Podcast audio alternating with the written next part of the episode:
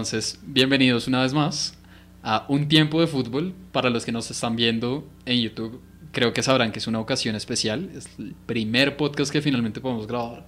Lucho y yo en vivo y en directo, juntitos los dos. Y pues sí, si no nos están viendo, pues en Spotify, evidentemente, simplemente lo sabrán. Estamos al lado al lado, así que si llegamos a tener alguna dificultad de video, de sonido, por favor, comprensión. Y el día de hoy vamos a hablar de Colombia mientras vemos Colombia, así que son dos experimentos de un tiro. Grabar en persona y ver un partido mientras dialogamos alrededor del partido.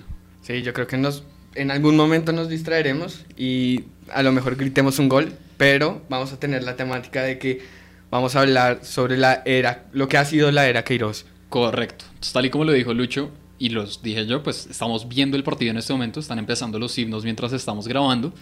Así que, bueno, si, si hay un gol, trataremos de alejarnos de los micrófonos y no violentarlos auditivamente. Pero de resto, justamente es hablar de la era Queiroz, es decir, el post-Peckerman, cómo ha sido Colombia, su formación, los jugadores, qué creemos que está bien, qué creemos que está mal y por qué creemos de esta forma. Así es. Y digamos, yo creo que vamos a gritar un poquito más los de Ecuador, de una manera negativa, pero eh, vamos a ver cómo sale este experimento. Espero concentrarnos. Y pues bueno, ¿qué tal si te parece si empezamos con lo que fue el fin de la era de Peckerman? O sea, la salida de Peckerman después del Mundial de, de Rusia 2018. O sea, cómo reemplazar al viejo Pepe. A ver, definitivamente podemos decir que el final de la era Peckerman fue el peor momento de toda la era Peckerman. Creo que en ese momento Colombia ya estaba un poco desgastada y esto se ve en varios clubes, o sea, en clubes, selecciones incluso. Yo diría que la única opción que yo he visto en mi vida como de alguien teniendo muchísimo tiempo en un equipo sin que se sienta un desgaste técnico equipo, pues técnico jugadores, lo que sea, ha sido Sir Alex Ferguson en el Manchester United. De resto, a partir, digamos, del tercer, cuarto, máximo quinto año, es donde uno empieza a notar que en general ya los jugadores no rinden igual, la identidad del equipo se empieza a perder y lamentablemente eso es lo que empezó a pasar con Peckerman. Justamente terminamos nosotros nuestra Copa del 2018 con la eliminatoria en octavos de final contra Inglaterra en penales, pero fue una Colombia muy pobre comparada a lo que fue la Colombia del 2014 en general todo el equipo ha sido muchísimo más pobre desde que pues nos eliminaron en cuartos de final. ¿Cuartos de final? Cuartos de final. Brasil, nos eliminó en cuartos de final. Claro. A partir de eso Colombia, a ver, en una decaída leve. Tampoco es como para decir que nos hayamos vuelto una selección pésima o que no tenemos ningún tipo de talento. Pero definitivamente no somos esa Colombia que enamoró al mundo. Así es. Y digamos, pueden ser los dos mundiales los puntos más altos en, Brasil y el punto más bajo en Rusia, como lo estabas diciendo. Y probablemente yo creo que el desgaste y la edad, por ejemplo, en el medio campo con La Roca Sánchez. Yo creo que, si no estoy mal, el último partido Colombia de La Roca fue justamente contra Inglaterra. Y fíjate, en ese mundial, el mal momento de La Roca fue que hizo dos penaltis. Hmm. Uno contra Japón, que creo que al, que fue el, como a los cinco minutos de empezar el mundial, de Colombia empezar el mundial, y el de Inglaterra. O sea, y es un jugador, era un jugador para Peckerman tan valioso que e, era indiscutible titular. Y yo creo que La Roca en era Peckerman era inamovible. Bueno, y aparte de James que en su mundialote con, con Brasil, en Brasil, en Brasil. pero eh, digamos, el error de, de, James de decir yo juego la copa, yo estoy súper bien no dejar un puesto libre por justamente jugar y termina lesionado. Entonces creo que es totalmente el fin y creo que sí se debería haber eh, cambiado ese técnico para cambiar una identidad y ya sorprender más en cuanto a selección. Entonces ahora la pregunta es, ¿e-, ¿era Queiroz como el indicado para...? O es, en ese momento Queiroz sigue en su posición, sigue en su rol como nuestro director técnico. Y a ver, es que aquí estamos en el mundo de dificultades del mundo del deporte. Justamente yo te comentaba, Lucho, que antes de llegar acá yo venía en el Uber dialogando con mi conductor y a través de esto me encontré con la serie de problemáticas que Colombia tiene en la actualidad. Y es, justo tú lo dijiste, hemos tenido una rotación de plantilla a partir del 2014, cosa que es evidente, ya han pasado seis años, es más que normal que tengamos jugadores nuevos, unos se han ido, pero nos ha faltado encontrar la identidad o la importancia que muchos de estos jugadores tenían ya no tenemos un Mario Yepes, que era un capitán ejemplar, ejemplar, ejemplar. Y esto te empieza a quitar cosas. La Roca Sánchez, claro que tenemos un jugador que puede ser de su nivel o mejor en, por ejemplo, Wilmar Barrios, pero no ha tenido como esa ese valor extra que le traía la Roca a Colombia. O sea, es lo que digo, es un jugador de un mayor calibre, sí, estoy totalmente seguro. Pero algo le está faltando, como que en general es lo que le está faltando en este momento a Colombia, una chispa que no tenemos. Nuestros delanteros, o sea, Duan Zapata es un dios, o sea, el toro es impecable, es un jugador de mucha fuerza, de muchísimo talento, pero ah, falta ese yo no sé cuál, ese yo no sé qué que traía Falcao a la selección, ese miedo que metía el nombre de Falcao en su momento. Entonces, esperar que todo sea como antes, más allá de ser un error, es imposible. Sí, y digamos, eh, la identidad a partir de un liderazgo que, como lo dijiste, es que el liderazgo de Yepes era increíble. O sea, yo, aquí en la era Queiroz hemos rotado de capitanes entre Falcao, entre James, que, que, de hecho creo que esa es una de las problemáticas. James como capitán, a mí en lo personal no se me hace que sea eh, necesario que tenga la cinta de capitán y Ospina en los últimos partidos como capitán. Bien amistosos, Davinson ha sido capitán también. Y, y, creo que, bueno, ese sí, creo que no mucho, no, está como muy de acuerdo con, con, la cuestión de capitán, pero digamos, entre Davinson y David Ospina me gusta la, la, la capitanía que tienen, el liderazgo que tienen, y aún así no se me hace la, con lo que tenían con Mario Yepes. Entonces es justamente eso de, de bueno, no, ni siquiera tenemos claro quién es nuestro líder natural. Claro. Porque, bueno, cuando no está Falcao, porque para mí cuando está Falcao es otra cosa. Pero pues un, un, capitán que tiene que ir al árbitro a hablarle y decirle, no, eh, querido hermano, Dios te bendiga. No, mentira.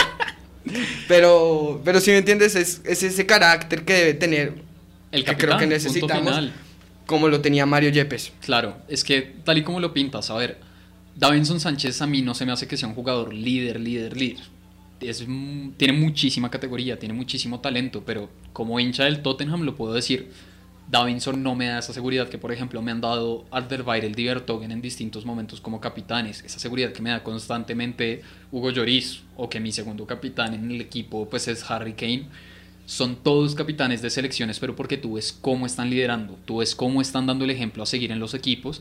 Y a Davinson le falta eso muchísimo. Davinson, de hecho, es un jugador muy callado mucho talento, pero muy callado. James, con todo el cariño que igualmente le tengo a James Rodríguez y no lo voy a negar, James es un berrinchudo, o sea, James es un niño mimado y lo que le importa es eso, entonces James no te trae otra vez ese protagonismo. Y a todos los berrinches, a mí lo que me, molesta un poco cuando es capitán es esa peleadera constante de literalmente se preocupa más eh, por ir a pelearle al, al, árbitro una falta X que a, que a jugar que es, James, a ti te queremos y casi. Primera eh, opción de gol. Y, se salvó Ecuador. Y eh, de hecho un gran pase de James. Sí, sí, sí. Pero sí, eso es lo que se quiere, que, James tenga la pelota, no que sea el capitán. Eh, eso a mí, en lo que corresponde en la temática de James, eso es lo que, por ejemplo, a mí me gustaría, que le ceden la, la banda de capitán a otro y le dejen ese peso, encima, le quiten ese peso encima. Ahora, eh, hay algo que cambia drásticamente y es eh, el sistema de juego con el que venían jugando con Peckerman y con Queiroz. Que ahorita, después, como de la gira por Asia, cuando llega Queiroz, es cuando empieza a establecerse ese 4-3-3 en el papel, digamos. Claro. En el papel, ese 4-3-3 y cambia a, de ese 4-2-3-1 con los dos volantes. Entonces, creo que eso es como uno de los cambios como más fijos, digamos, que ha tenido Queiroz. Y te voy a ser sincero, cuando llegó eh, Queiroz, me gustaba que eh, introdujera a la selección gente que podría hacer ese relevo generacional. Mm. El primer partido de Queiroz juega con David Machado, que es, bueno, en ese momento creo que está en el Genk de, de Bélgica. pero pues es un joven que tiene mucho talento, jugó las sub-20, se desapareció, pero eh, ahí se empezaba a incorporar eh, jugadores que uno decía, vea, pues el man está haciendo la labor de ir a ver literalmente todos los futbolistas que lo están haciendo bien. Claro. Y digo, eso es muy rescatable porque se dio cuenta de que lo que necesitábamos era en parte un cambio generacional, que ahorita esa cuestión la está pongo mucho en duda. Está muy, sí, ya yo creo que se ha pagado muchísimo en ese sentido, aunque ha tenido sus pseudo aciertos, por así decirlo. Digamos lo que ha hecho con Alfredo Morelos, a mí se me hace algo muy importante, algo muy rescatable, porque gol de Ecuador. Minuto 6. Minuto 6, qué tragedia. Pero bueno, concentrémonos en lo que estamos, que desgracia ese gol. Fue un rebote inmundo, inmundo, inmundo, pero nada que hacer. Sí. Eh, a ver, la liga escocesa no es importante a nivel mundial, por así decirlo. Nadie está siguiendo de cerca esa liga, en general ha sido totalmente dominada por el Celtic. Pero precisamente aquí cogieron y dijeron, los números de Morelos están altísimos, tiene una cantidad de goles absurda, así sea una liga inferior, entre comillas, llamémoslo. Pero igualmente le dio el voto de fe y dijo, venga y juegue, venga y muéstrame usted qué puede hacer. Y claro que Alfredo Morelos en este momento no es que tenga las cifras goleadorísimas para la selección Colombia, no es que sea el más impecable, llamémoslo como jugador, pero da algo. O sea, por lo menos lo que yo digo con Morelos es ese jugador de garra, ese jugador que entra y te la da toda. Entonces, es a lo que voy, es tenerle fe a algunos jugadores que muestran promesa y que tal vez no están en la élite, élite, élite europea. Y yo eh, quiero rescatar con eso de las ligas pequeñas algo muy importante y es eh, Jairo Moreno, que a mí me pareció uno de los mediocampistas más seguros y uno decía, wow, este man vino para quedarse si te soy sincero, no entiendo por qué no estaría jugando. Bueno, mentira. Se entiende porque, digamos, la capacidad de Barrios, de Lerma, de Uribe, todos son jugadores que, bueno, Uribe y Barrios jugando en Champions League en este momento. Claro. Y Lerma, pues en el Championship, pero igual está en una liga, digamos, competitiva. Hmm. Digamos, Jairo Moreno, por quedarse en México, a mí se me hacía que incluirlo en el once ideal era lo máximo. Y ver cómo respondía era decir, qué bien está haciendo las cosas eh, Colombia, al llamar, al no interesarse por, por netamente quienes están jugando en las ligas, ni siquiera ni siquiera si están jugando bien, sino quienes están jugando en las mejores ligas para llamarlos. Exacto. Es que creo que, digamos, es algo chévere precisamente. O sea, al igual también está pues el contraejemplo y es que parece que Queiroz fuera el enemigo número uno de la liga argentina, porque nuestros jugadores en Argentina a duras penas se llama Edwin Cardona. Pero así, por ejemplo, Santos Borré está en un buen nivel. Santos Borré no ha estado cerca de la selección. O sea, esos son como las ironías, por así decirlo. Y pues claro, Juan Fernando Quintero cuando estaba jugando bien para, para el River era indiscutible. Segundo gol Esto de... es irreal. Dos minutos, dos goles. Ah, hasta, Qué yo quiero hacerte una pregunta y es hasta cuándo va- la reacción va a ser eh, ah sí ah, gol de Ecuador manteniendo la postura y ya cuan- cuan- en qué momento en qué gol llegarán los gritos es que en 10 ¿Qué minutos y dos goles No, ya están jugando horrible. O sea, para los que no hayan visto el partido, los que no vayan a ver el partido en general y si nos vayan a oír, eh, Colombia está desordenada. De hecho, tuvimos la primera opción de gol. Y entonces son las falsas promesas que suelen pasar en este momento con Colombia y con Queiroz. O sea, tenemos un fútbol ofensivo interesante, tenemos los jugadores para tener un ataque bueno. Pero luego se nota como que los jugadores no se entienden en este sistema. Estamos jugando muy cerrado, pero acabamos de perder un balón absolutamente pero tonto. de Las falta de comunicación entre entre Murillo y Mojica Claro, pero es que justamente es eso, es como, perdón acá, Murillo no está jugando mal en general, pero Murillo ya lo habíamos sacado un poco de la selección, pues porque precisamente no está a ese nivel internacional. Tampoco es para decir, acabemos la carrera de este tipo y que nunca vuelva a jugar acá. Pero no entiendo esta fe ciega en volverlo a tener como nuestro, lo que las últimas dos fechas han dicho, es decir, contra Uruguay y contra Ecuador, nuestro defensa número uno como titular, se me hace algo irreal. Pero, ¿sabes qué? A mí, eh, todo lo contrario, me parece que Murillo contra Uruguay, bueno, aquí ha tenido sus desaciertos, pero contra Uruguay me parece que ha sido, o sea, cero culpa de él, las cosas eh, y el desorden que, que proclama el sistema de Queiroz al ir a buscar el partido, que, que los dos centrales se vayan a, a- buscar el balón aéreo al minuto 47. O sea, creo que a Murillo sí se le puede confiar en muchas cosas. eh, la, la solidez en este momento falla, pero me parece que es más confiable tener en la defensa a Murillo Que a que a. Mina. Pero, pero no solo por el partido de Uruguay, porque te lo estoy diciendo desde los errores que ha cometido esta temporada con el Everton. Es que si uno, si uno ve el Everton, pues eh, por James, digamos, uno ve el Everton Mm.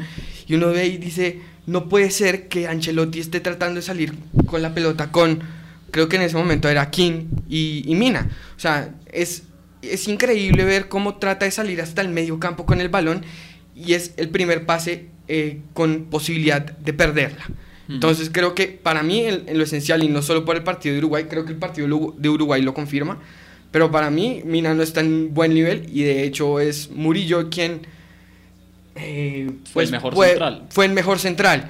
Ahora, eh, necesitamos que se conecten porque también fuera de centrales, ¿tú crees que es muy fácil, o sea, de verdad te pregunto, ¿crees que de verdad será muy fácil reemplazar a, a cualquiera de los tres centrales indiscutibles? Es que se me hace increíble tener a dos defensas que supuestamente son súper firmes en, en discusión de titularidad, o sea, tendremos que irnos a, a, a ligas domésticas para ver centrales que puedan jugar bien, o bueno, que al menos puedan cumplir con su labor. O, A o mí me encantaría, que- por ejemplo, volver a ver un Bernardo Espinosa en la selección. Pues que volverlo a ver es, ha tenido que cuatro Dos- partidos, sí, partidos, amistosos o sea, además.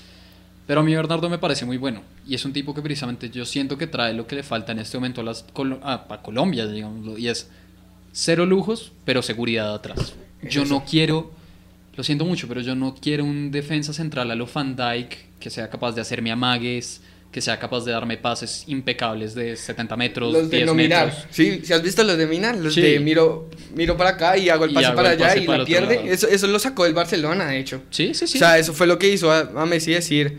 este eh, tipo no, va es el nuestro. Este Sí, tipo no es el sea, nuestro. Punto final. Y así Esas es. salidas son terribles, es de verdad. Pero eso en cuanto a Mina, porque digamos, los errores de, de estos centrales que están jugando, digamos, ya son mucho más técnicos, ¿no? Hmm. Digamos, ganarte la espalda, ganarte la- en, en las diagonales. No, y es lo que acaba de un- pasar. El segundo gol de Ecuador era la marca, por así decirlo, de Murillo. De Murillo, y se la Y deja a Mojica. Se la dejó a Mojica porque le ganaron la espalda. Y precisamente, es, o sea, no lo comenté en ese momento, pero viendo la repetición me pareció una falta de respeto. O sea, ay, claro. entonces como yo la lié, como yo acabo de hacer un error, responda. vaya papi, tápeme Claro. mi error. No, lo siento mucho, viejo, pero uno, no deberías estar haciendo ese tipo de errores al nivel de fútbol que en teoría estás.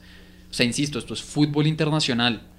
Los convocados no son 70 jugadores que tú llames cada vez, son 23.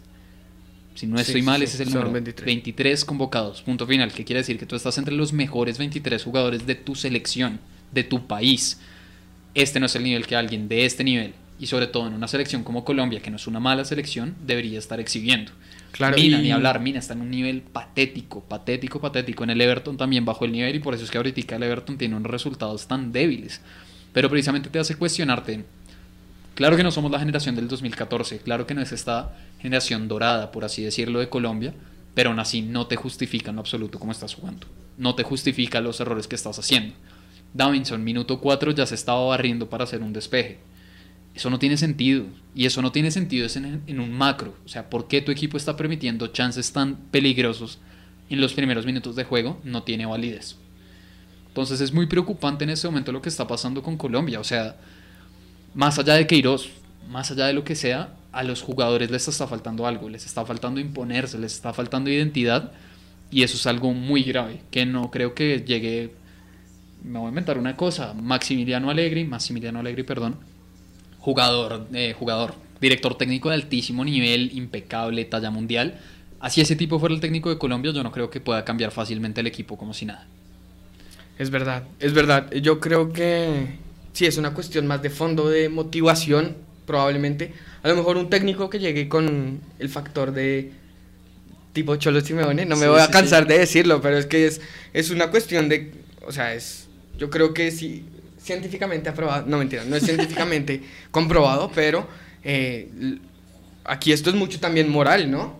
Porque digamos, cada vez los jugadores los ves, ¿qué? Cada 3, 4 meses y pretendes motivar, bueno, depende de si viajan a, a hablarse con los jugadores, que son muy pocos los casos, digamos, lo hemos visto en el caso de la selección argentina con Messi, pero es como caso Pero aparte. Eh, pero sí, creo que es una cuestión de, de rescatar esa, esa, esa motivación. O- ahora la pregunta va, ¿motivación o sistema de juego? Porque digamos, eh, fuera, fuera de, de, de ese desper- desparpajo que tienen en algunos momentos, de ni siquiera acertar un pase, ni siquiera que Cuadrado o James acierten un pase, que eso es lo más preocupante, digamos, por el, por el, por el nivel de estos jugadores. Y Vamos, Mojica. pues digamos vamos. aquí ahorita va Mojica, y- No, bueno, al menos una opción de gol. Qué pena. Exacto. Creo que te estaba hablando de, del sistema de juego, porque digamos, contra Uruguay, que creo que fue el peor experimento, esa línea de tres en el medio, que son Uribe, Lerma, Barrios, todo es una línea que su labor es, es, quitar, marcar, eh, pero no es primordial su primer pase. Hmm. Y cuando no tienes ese primer pase, eh, pues obviamente a tus jugadores estrellas que son Duan, que es Muriel, que es James, que no le, no le están llegando. Entonces eso obliga a cambiar, por eso decimos que el 4-3-3 en el papel, eso obliga a cambiar el sistema de juego, a que uno de los de arriba baje. Hmm. Y tanto así que los cambios que hizo, ese cambio de, si no estoy mal, es Lucho Díaz por, por, Barrios, Barrios, Pues es cambio total del sistema de juego. O sea, en el minuto 20, si, estás, si no estás seguro de lo que estás haciendo, con esa línea tan, tan defensiva que la rompieron en 10 minutos. O sea, al menos disimula y trata de enmendar el error y no cambiarlo. Obviamente Lucho Díaz entró muy bien, hmm. pero algo, algo o sea, puede cambiar algo dentro de la formación sin tener que hacer un cambio, que hacer Exacto, es bajar a James. Es horrible. es bajar a James. Juega en forma de diamante. Exacto. opciones hay, opciones hay opciones muchísimas para rematar y es lo que yo digo a ver, o sea, precisamente es también, siento que Peckerman al final de su era también estaba cometiendo muchísimo este error y justamente fue decir, como esta es mi formación, me voy a quedar con esta formación, punto final. Viejo, si no te está dando los resultados, pues tienes que cambiar algo y puedes empezar simplemente con la formación. O sea, lo siento mucho, pero en este momento nuestra posición de lateral derecho, dado que perdimos a Santiago Arias por lesión, es de nuestras posiciones más débiles. Y a Estefan Medina.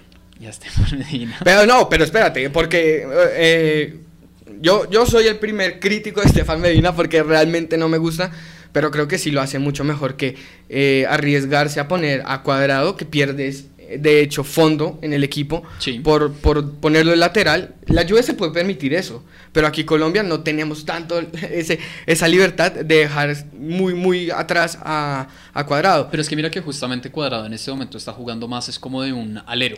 Entonces lo que están jugando es llamémoslo o cinco, lo que sea, más arriba, o sea, cinco defensas o tres defensas y cinco en el medio campo siendo justamente Cuadrado el que puede como correr de esta forma por esa a la derecha. Mojica puede jugar igual por izquierda. Yo no entiendo por qué no estamos aprovechando ese tipo de talentos. O sea, podemos jugar con Super Mina, Super Murillo y Davinson de tres centrales y que estos dos sean carrileros y permite muchísima más profundidad en el ataque y pues tenemos en teoría una defensa férrea. Si es que aborrezco llamar esto defensa férrea. Pero permite cambiar el estilo, permite un estilo de juego totalmente distinto en el que una vez más, son apuestas. Claro que en este momento no son los partidos adecuados para hacer apuestas y probar cosas.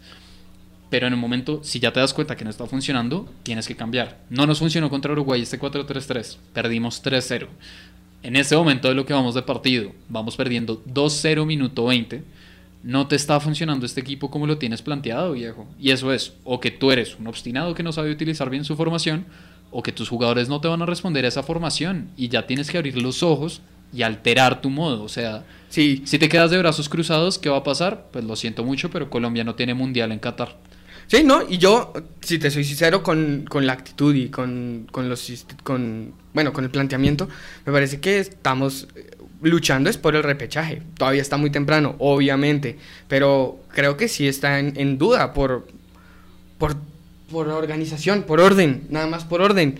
Mejora, mejora el orden o sea, ¿cómo puedes decir que tu sistema está funcionando 4-3-3? No, no estoy hablando de ti, sí, sí, sino estoy hablando del, sistema de juego.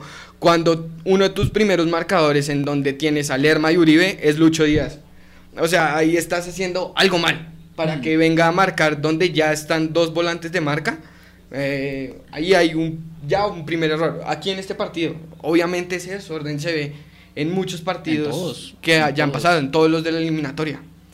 De hecho, a mí me pareció muy trágico justo cuando empezamos esta eliminatoria contra Venezuela, porque por más que hayamos ganado 3-0 y por más que este es el seguramente es el mejor partido que hemos visto en la época Queiroz de toda la selección Colombia, el, el, nivel fue muy malo y continúa siendo muy malo y esa es la mayor decepción y preocupación con esta selección, o sea, lo siento mucho, pero acá es justo lo que digo, o sea, puede que hayamos perdido la generación dorada del 2014 que por lo que hicieron por las elecciones, que la llamamos la selección dorada, o que yo la llamo la selección dorada, mejor dicho, Pero en este momento, si me pongo a mirar los números y la calidad de jugadores que tenemos, a mi parecer es mejor. Deberíamos tener un mejor estilo de juego, deberíamos tener mejores resultados, deberíamos ser muchísimo más decisivos y simplemente no lo somos. Entonces, ¿a, qué, ¿a quién podemos mirar? A todo el mundo. Es que ya, ya hay que dejar de decir, si cambiamos a Keiros vamos a ganar.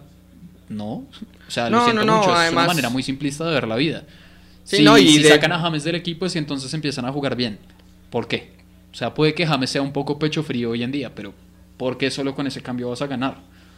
O sea, como siento que en este momento lo que está pasando es básicamente una cacería de brujas en la selección Colombia. La gente solo está buscando una persona a quien señalar y decir, quemen a la bruja, acaben esta persona.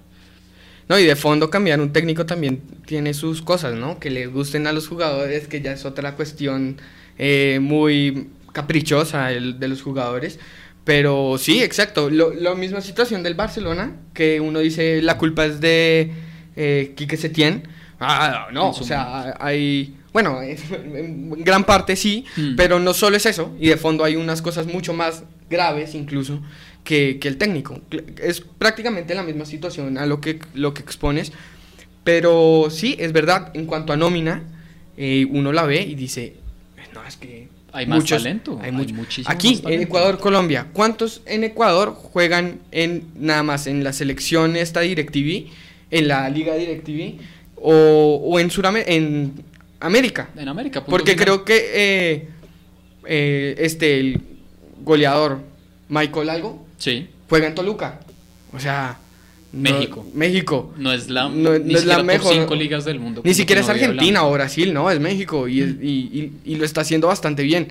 Y la mayoría juega, pues muchos en la Liga de Quito. Sí, juegan eh, local. juegan en Ecuador, que tampoco es, ni siquiera es de las tres mejores ligas supuestamente a nivel americano. Entonces, claro, eso te hace cuestionarte y te hace decirte, si tengo a jugadores que están en Everton, Tottenham, eh, ¿Qué otros equipos tenemos en esta selección? que se me... Pues Juventus, punto final. O sea, decir que tenemos un jugador en Juventus ya es algo importante. No, y deja tú el rol que tiene, porque donde pues no estén los capitanes de verdad, pues ya se ha visto que Pirlo ha confiado un poquitico en dejarle la cinta a Cuadrado. A Cuadrado, que ya tiene tradición, pero más allá de eso, es que una vez más eso te habla del calibre de jugador que puede llegar a ser Cuadrado en el sistema correcto.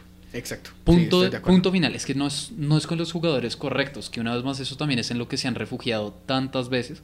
O sea, cuando James todavía jugaba de titular en el Real Madrid y que no estaba jugando del todo bien en Colombia, me acuerdo que salieron con esas estupideces. Claro, es que en Colombia no estaba Cristiano. Ay, pues gracias, Farid, por decirme lo evidente. No, es que en, en Colombia no tienen un isco que acompaña a James en la creación de jugadas. Vale, pues qué detalle decirme lo evidente. O sea, si quieres me puedes decir el resto de la nómina de Real Madrid y vamos a llegar a la conclusión de que no hay un solo otro colombiano, porque literalmente no hay un solo otro colombiano. Pero tienen que dejar de esconderse en esas estupideces de decir, es que porque en este equipo está Pepito, va a ser mejor que su tanito, entonces no vamos a funcionar. No. Quieren decir, yo qué sé, Davinson Santos ha tenido asistencias directamente con Harry Kane que en este momento y sobre todo en la forma en la que está, Harry Kane es una vez más de los tres mejores delanteros del mundo. Pero su Zapata es de los mejores 10 delanteros del mundo. O sea, tampoco es como que tú digas que es que pase del cielo a la basura. No, y hay que ver eh, hay que ver los roles que juegan los jugadores, o sea, no solo no solo por nombres, eso es lo, a lo que a lo que vamos, yo creo. Es es ver quién te puede cumplir, quién te puede acercar el balón y Casi, casi gol de Primera opción de gol de Duan y le Primer tiro a puerta. Al centro. Pero lesiona al arquero de Ecuador. Le sacó el aire. Elegante. La fuerza de la pantera. Eh, eh. Sí, y es que, mira, 25 minutos, la primera opción para Duan. La primera opción clara, clara, clara. Clara, clara para Duan. Pues sí, porque el otro se, se le alcanzaron a, a, quitar. Pero. ¿Y qué fue? Tres pases. Tres pases. No, no, no, también. El otro también fue. La otra llegada aquí por izquierda fue un centrote de de James que, que, se le queda un poquito corto. Por si acaso, a mí eso no se me hace una crítica, ¿no? O sea, no, no, claro, no, hermoso los equipos que te hacen 20 pases antes de meterte un gol. Impecable, el tiquitaca del Barcelona, por eso es que todo el mundo lo aplaudía. Pero si nosotros nos tenemos una, que volver en una selección que juega a no tener el balón y que en 3, 4 pases, que en un contragolpe ganemos, vale, pero ganemos. Es que es totalmente válido y no nada malo. O sea, Obviamente no va a ser una, una, selección que uno quiera mirar mucho, o sea, digamos, como fanático del fútbol, pero pues se te están dando los resultados y lo estás logrando. Entonces, no, además, ahorita estábamos viendo el, el fuera lugar, el fuera del lugar que reclamaba Murillo, que es terrible cuando confían en que sí, seguramente es fuera de lugar y dejan correr. Es terrible. Y para eso ahora tenemos a nuestro mejor amigo el VAR. O sea, Sí, sí, sí. el, bar, sea, el VAR por lo menos corre, funciona tú corre. para fueras de lugar. Punto final. O sea, del resto no sirve para casi nada. Eh, si puedo decirlo de forma agradable. Pero el VAR te coge unos fuera de lugar que son que por la punta de la camiseta, entonces no jodas, o sea, Sí, tu un rol es pelo. defender, corre, defiende, deja la estupidez, o sea, Hoy no se cortó las uñas, es fuera de lugar. exacto, ya, fuera. Sí, por sí, eso, de pronto es por eso que Asensio alguna vez se rasuró la pierna y luego tuvo su lesión por un quiste ahí, boletoso, pero en verdad esa es la ironía en este momento de los fuera de lugar. O sea, la cola del jugador estaba en fuera de lugar. Sí, además la cola es No, parce, ah, hermano, yo no metí gol con la cola, pero bueno, nada que hacer. A lo que vamos con todo lo que estamos diciendo es justamente, y bueno, creo que es a lo que ibas tú. ¿Cómo juega o en qué formación, por ejemplo, están jugando Duan Zapata y Luis Muriel en la Atalanta? No, pues tienes dos 3-5-2, ¿no? exacto. 3-5-2. ¿Cuál es la mejor posición en la que juega eh, Johan Mojica? Pues De en carrilero. 5 en un 3-5-2. ¿Cómo está jugando Cuadrado? 3-5-2. Puedo seguir diciendo una manada de jugadores y sobre todo porque es que el 3-5-2 se está imponiendo un poco, bueno, 3-5-1-1, lo que sea, como lo Sí, quieran ver. el caso es que tener Esa es la formación que parece que está de moda en el mundo del fútbol. Esa es la posición que se está volviendo a instalar. O sea, si no es el 4-3-3, es el 3-5-2. ¿Por qué no apostarle el 3-5-2? O sea, ¿por qué es- Perdón, ¿por qué ser tan retrógradas? Punto final. O sea, estamos perdiendo muchas chances alrededor de nuestros jugadores y perdemos el poderío ofensivo. Tenemos cuatro buenos centrales.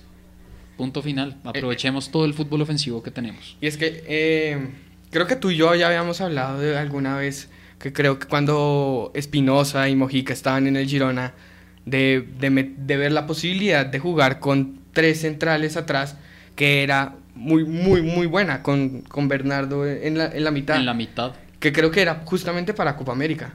Que uno decía, wow, o sea, don- si uno lo ve en el papel, es un equipazo. Mm. Y tiene muchas opciones, porque es que eso también es otra cosa, ¿no?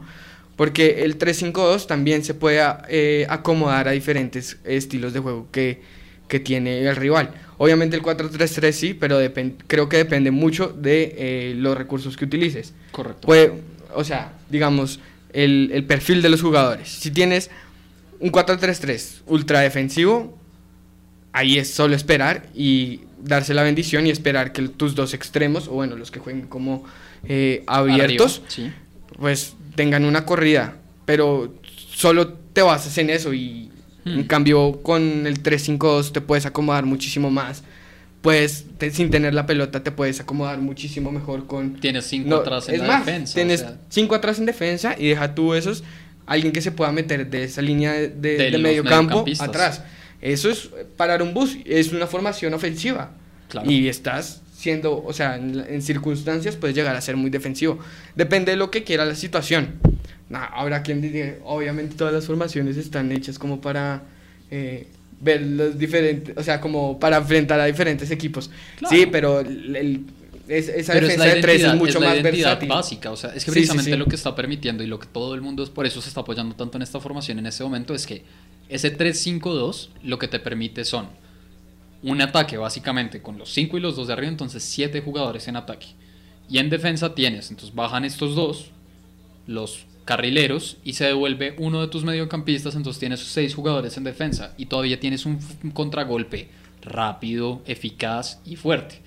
O sea, es a lo que hoy tenemos el balón, breve. Podemos medio pelear la superioridad numérica que suele pasar normalmente cuando estas formaciones juegan. O sea, gol. Uy, casito. casi. Además, un Del zapatazo. hermano. Uy, ese ha sido hermoso.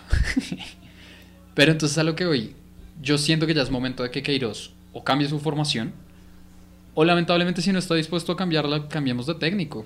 Colombia, de hecho, en este momento todavía es de las selecciones que mejor le paga a sus directores técnicos En la Comebol.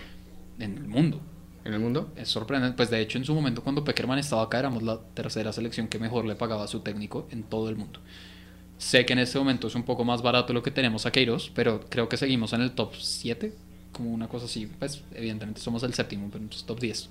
Sí, de acuerdo. O sea, no deberíamos ir a buscar eh, como primera opción y como contrarrestar este efecto que es como efecto modorra. que es como para que despierten, es cambiar el sistema de juego y ver qué piezas funcionan en qué puesto. Creo que esa es la primera opción, eh, como en la hoja de gol de Ecuador. Tres. Wow. Y marca de Mojica. Pero el centro fue por la derecha. O sea, la jugada la armaron por. Sí, y, ahí tenés derecha. un medio debutante en eliminatorias que es Orejuela. Sí. Pero terrible. Ya 3-0 en 30, o sea, nos están metiendo un gol cada 10 minutos.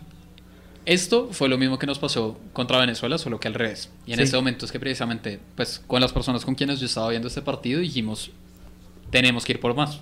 Este partido puede que terminar tranquilo 5-0. Si yo soy Ecuador en este instante, si yo Voy fuese un hincha ecuatoriano, eso es lo que tienen que hacer.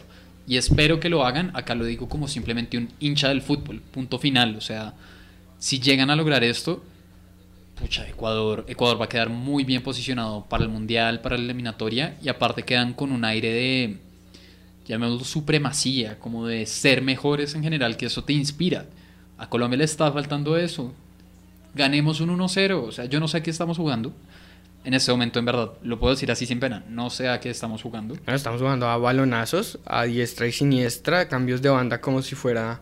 Claro, pero eso- Pues cambios de banda te sirven cuando en tienes una la formación posesión. que en teoría es de posesión, o sea, es las ironías, o sea, y acá les aseguro, no tenemos que verlo, de hecho vamos a parar el podcast antes del segundo tiempo, pues porque Para no llorar. creo que los vamos a deprimir y también nosotros, pero yo no creo que, más bien, estoy seguro que vamos a hacer muchos cambios, o sea, creo que en el medio tiempo... ¿Cuántos se pueden aquí? cambios. Creo que son cinco cambios que Cinco se cambios aquí. todavía son legales acá, así que podemos tener entre dos y tres cambios en el medio tiempo. Eh, A lo Mauriño contra el Ant- Antfalt. Antfalt. ¿El Antwerp? Antwerp, Antwerp, sí. El Antwerp, El Antwerp, sí, que, que dijo, cambió casi toda la plantilla. No, pero es que No, el Tottenham no jugó nada de ese partido, pero lo que dijo era perfecto. si hubiera podido jugar, ju- cambió si los podía 11, cambiar cambió los los 11. 11 los cambiaba. Ahora, lo que no entiendo, realmente porque no entiendo, y es porque tapa Vargas y no tapa a Ospina. Yo una de las Lo que cuestiones. te digo, para mí en este momento lo que pasó en Colombia en general fue cacería de brujas. Entonces, Entonces, para mí Ospina Ospina- no hizo un mal partido en lo absoluto. no, de hecho, por Pero Ospina me parece que, no nos metieron más goles. Sí, Ospina fue, pues, fue un partido igualmente patético que- de todo el equipo, que pero, como que fa, fa. pero más que nada es, Mira eso. No, es que además no hay marca. ¿Quién es ese lateral? Orejuela ¿Dónde juega Orejuela? en el Cruzeiro. O sea, pero ¿Cruzeiro? Creo que sí, creo que Cruzeiro. el caso.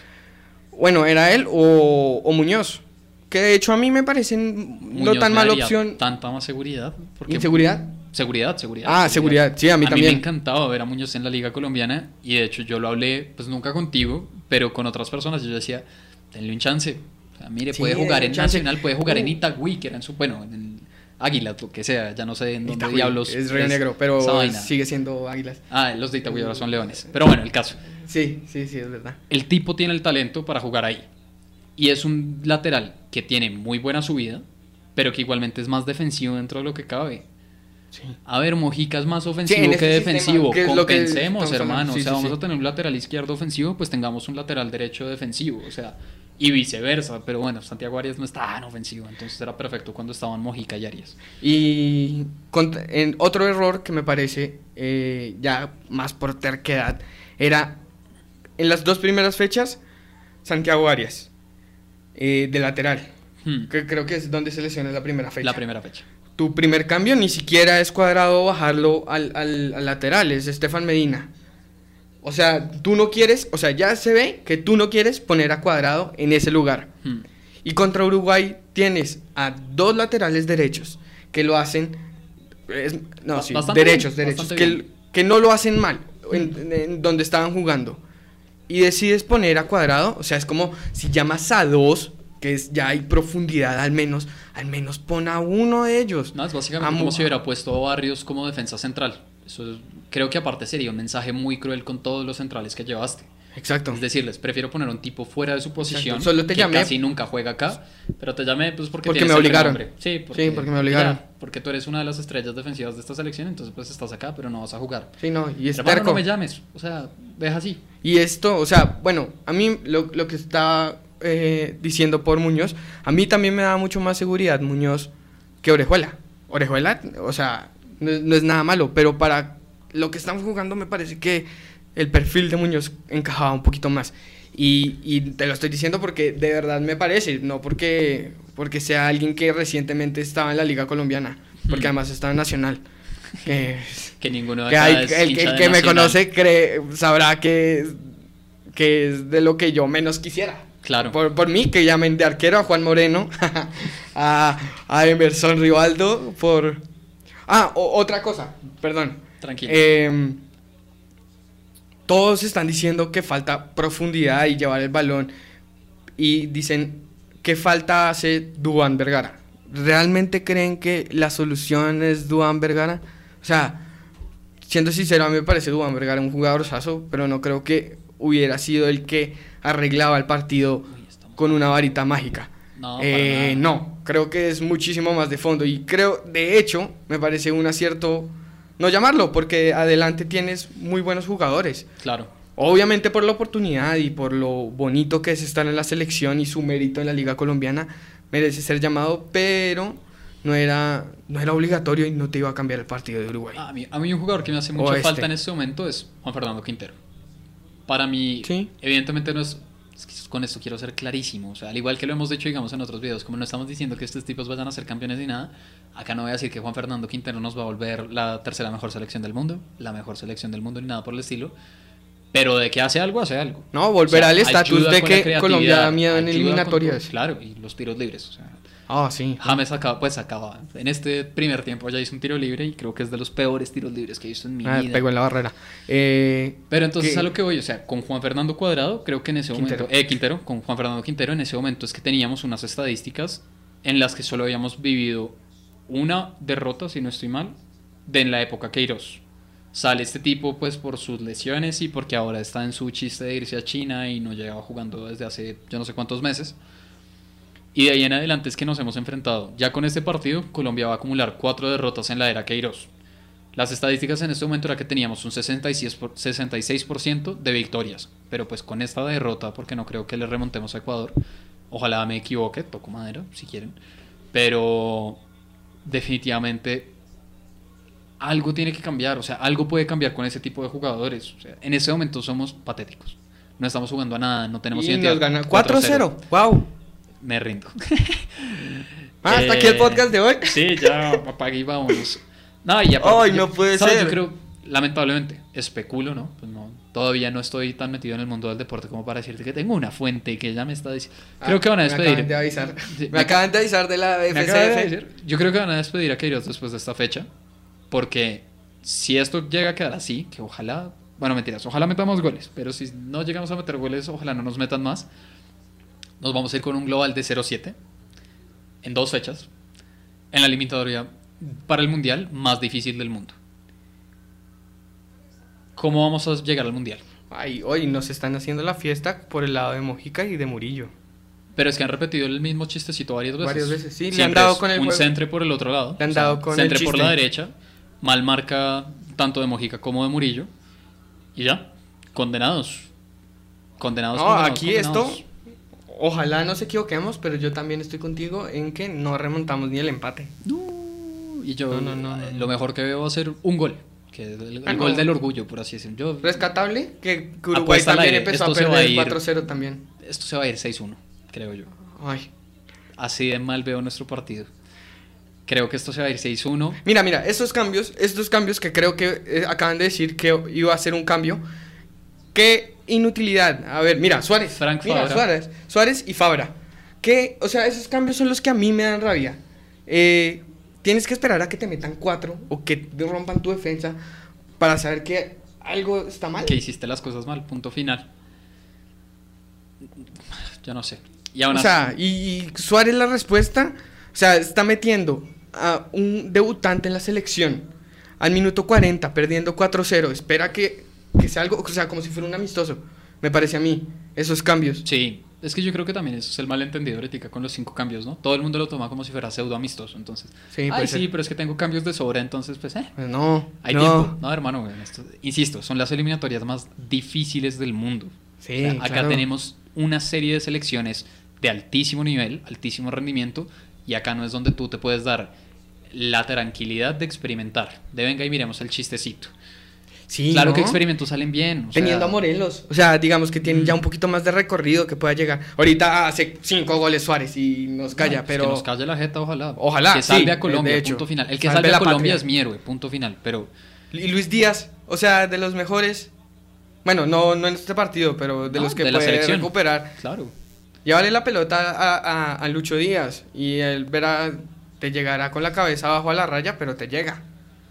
Pero es que acá, acá suma justo lo que estamos hablando un poco ya es a nivel de los jugadores y de su mentalidad. No he visto brillar a uno solo de los jugadores grandes Tacho. de nuestra selección. Fan Fa- Fabra por Mojica. Por Mojica. Ok. Salió Mojica que para rematar en todas las fechas anteriores, o sea, en lo que íbamos de las eliminatorias, Mojica a mi parecer fue el mejor jugador de la selección. A mí también. Las tres primeras fechas que también. tuvimos, incluso en el partido paupérrimo que hicimos contra Uruguay, Era un Mojica se recurso me hizo el mejor jugador de Tan Colombia. válido esa, ese desborde que tiene Mojica. Justamente es que son rivales que donde tú los ataques y de esa manera, con Mojica, está muy bien. Pero tú no puedes esperar a que Mojica te defienda esos. Claro. Bueno, bueno, obviamente sí tienes que esperar a que. Ah, mira, y Wilmar Barrios por Uribe.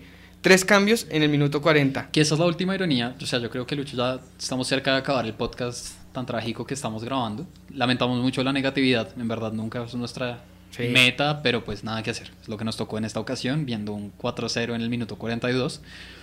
Pero empezó la era Queiroz. ¿Y cuáles fueron los tres jugadores que más continuidad tuvieron? Fueron Davinson Sánchez, que no estuvo en nuestra fecha contra Uruguay y nos clavaron 3-0.